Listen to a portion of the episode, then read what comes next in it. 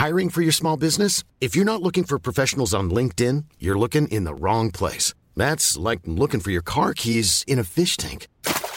LinkedIn helps you hire professionals you can't find anywhere else, even those who aren't actively searching for a new job but might be open to the perfect role. In a given month, over 70% of LinkedIn users don't even visit other leading job sites. So start looking in the right place. With LinkedIn, you can hire professionals like a professional. Post your free job on linkedin.com slash people today.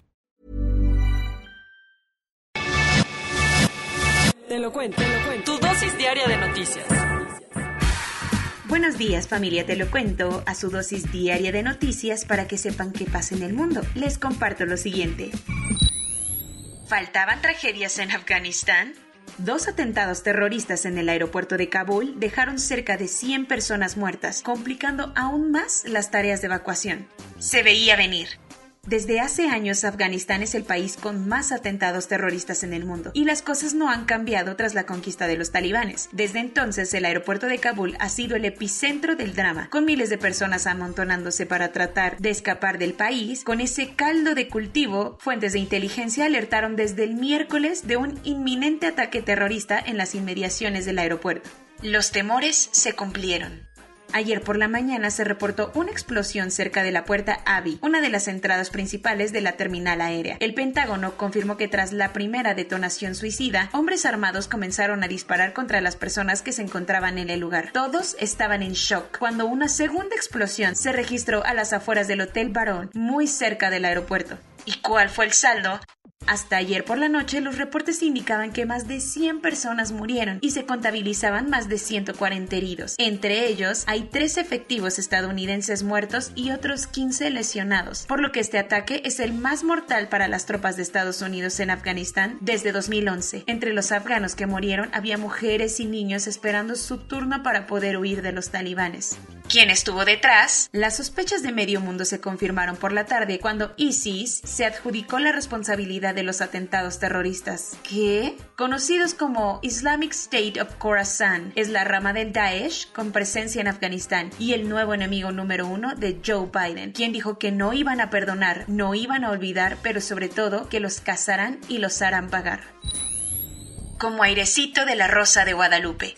En su audiencia inicial, el juez federal le dio la razón a Ricardo Anaya y aplazó la comparecencia por más de un mes. El ex candidato presidencial del PAN se presentó ayer a su audiencia inicial ante un juez federal. Eso sí, en lugar de lanzarse al reclusorio norte, todo fue de forma virtual. La idea era informar a Anaya sobre las imputaciones que realizó en su contra Emilio Lozoya Austin, el exdirector de Pemex, quien lo acusó de recibir millones a cambio de votar a favor de la reforma energética de Peña Nieto. Y en qué paró todo, el juez Gustavo Aquiles Villaseñor le dio la la razón a Ricardo Anaya y aseguró que el panista no ha tenido acceso a la carpeta de investigación, así que para garantizar una defensa adecuada, el juez canceló la audiencia y la reprogramó para el 4 de octubre. Aprovechando la ocasión, el juez le dio 15 días a la fiscalía para entregar el expediente y le recordó a Ricardo que, a pesar de que las audiencias pueden ser virtuales, tiene que estar en territorio nacional, ya que el panista anda en Texas desde principios de julio, según dijo la Fiscalía General de la República. Ni la salida de Messi sonó tanto.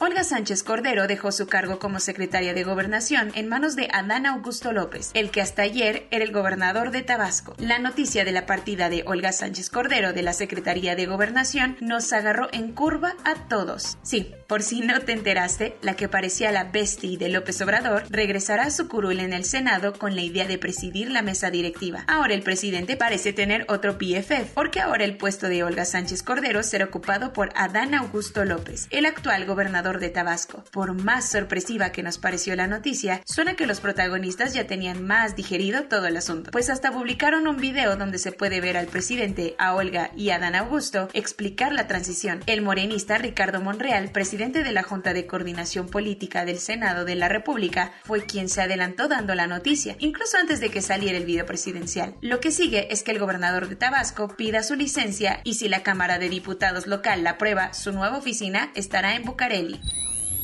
Cuentos cortos. También tiene cola que le pisen en cuanto a los juegos estilo mini espías. El mes pasado, funcionarios del actual gobierno estuvieron muy vivos para denunciar que el proveedor del malware de espionaje Pegasus utilizó empresas fantasmas para desviar dinero con los gobiernos de Calderón y Peña, pero se le olvidó mencionar un detallito. ¿Y cuál fue?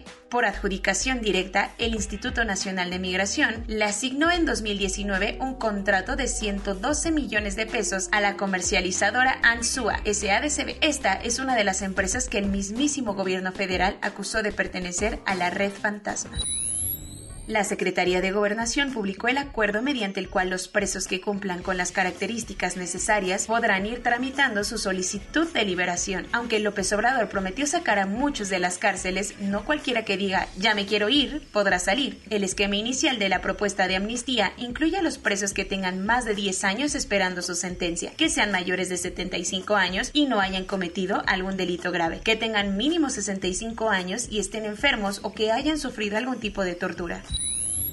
Ahora sí, este domingo casi todos los niños van a irse a dormir temprano, porque el mañana vas a la escuela ya es una realidad. Más de 20 estados están listos para que los alumnos regresen a calentar bancas este próximo lunes 30 de agosto. El tema ha sido controversial y ha habido mucha confusión al respecto, por lo que la SEP publicó una guía para agarrarle mejor a la organización de este regreso a clases pandémico. Lo que es seguro es que todos deberán portar cubrebocas, llevar uno extra y avisar en caso de tener síntomas de COVID-19. A seis días del arranque 2021, el mundo entero presenció el asalto del Capitolio de Estados Unidos. Desde entonces, el Comité de la Cámara de Representantes arrancó una investigación sobre lo que había pasado y ahora uno de los sospechosos de haberlo organizado todo es el mismísimo Donald Trump. ¡Oh, qué sorpresa! Por eso, el Congreso le pidió a siete agencias federales que presenten la información para conocer todo lo que Trump dijo e hizo ese día. Además, siete policías del Capitolio demandaron al expresidente y a los organizadores de sus rallies Stop the Steal por utilizar argumentos de supremacía blanca para intentar evitar las elecciones del 2020 tenemos que sanar urgentemente la salud de la Tierra, con T mayúscula. La Oficina Nacional de Administración Oceánica y Atmosférica reportó que el planeta está en su peor condición física en la historia. Ni siquiera una pandemia humana fue suficiente para bajar los niveles de emisión de gases de efecto invernadero, bajar las temperaturas del planeta o disminuir los incendios que arrasaron con miles de hectáreas el año pasado. La científica Jessica Blunden dice que es como hablar con un paciente que no quiere escuchar las recomendaciones de su doctor, pues los los datos de la emergencia climática están ahí, pero no hay respuesta.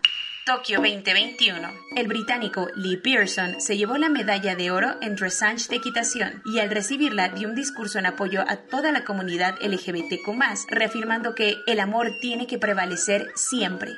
Jacob Angas, un británico veterano de Afganistán que perdió el brazo por un ataque talibán en 2009, ganó el oro en ciclismo por su país. Macy Summers Newton y Tolly Kearney no solo ganaron medallas para el Reino Unido, sino también rompieron los récords mundiales de paranatación. Japón lleva 13 años sin ganar un oro paralímpico, pero Takayuki Suzuki ayer cambió eso al ganar la prueba y romper el récord paralímpico de 100 metros en natación. Y el medallero va así. China con 23 medallas, Gran Bretaña con 17, el Comité Paralímpico Ruso con 17, Australia con 14, Italia con 11, Colombia con 1 y México con 1. Corona News. En México, el número total de vacunas puestas es de 82.678.717. El número de personas vacunadas con esquema completo es de 32.278.249. Esto representa el 36.07% de la población mayor a los 18 años una nueva vacuna entró al club de las autorizadas para su uso de emergencia por la COFEPRIS, la vacuna china Sinopharm. Especialistas de la UNAM inventaron un cubrebocas que puede inactivar el SARS-CoV-2 en cuestión de horas y además es reutilizable. Sí hay talento, solo hay que apoyarlo. Entre el 40 y 50% de las personas mayores de 50 años hospitalizadas por COVID-19 pertenecen al 5% de la población que no quiso vacunarse. Mientras Argentina estaba bajo una estricta cuarentena sin autorización para hacer reuniones, la primera dama decidió hacer una fiesta por su cumpleaños y por eso tanto el presidente Alberto Fernández como su mujer han sido imputados. El 13 de septiembre es el primer día de clases presenciales para los niños de la ciudad de Nueva York y no habrá opción de clases remotas, lo que tiene a los padres muy preocupados por la intensificación de la variante Delta. Más de un millón y medio de aplicaciones de vacunas de Moderna fueron pausadas en Japón, ya que se encontraron 40 dosis infectadas con contaminantes no especificados. Australia alcanzó su récord de contagios registrados en un solo día y Sydney ya comenzó a montar tiendas de campaña de emergencia en los hospitales. El Reino Unido actualizó su lista de países COVID-19 y siete ya pasaron al verde, lo que quiere decir que quien llegue al Reino Unido desde un país verde no tiene que hacer cuarentena. El Festival de Música Reading and Leeds en Inglaterra no solo ofrecerá grandes espectáculos, también se pondrán a vacunar ahí a los asistentes. Pfizer eligió a la empresa Europharma Laboratorios en Brasil para fabricar vacunas masivamente para Latinoamérica. Soy Laura Gudiño y esa fue su dosis diaria de noticias. Cuídense y usen su cubrebocas. Hasta pronto.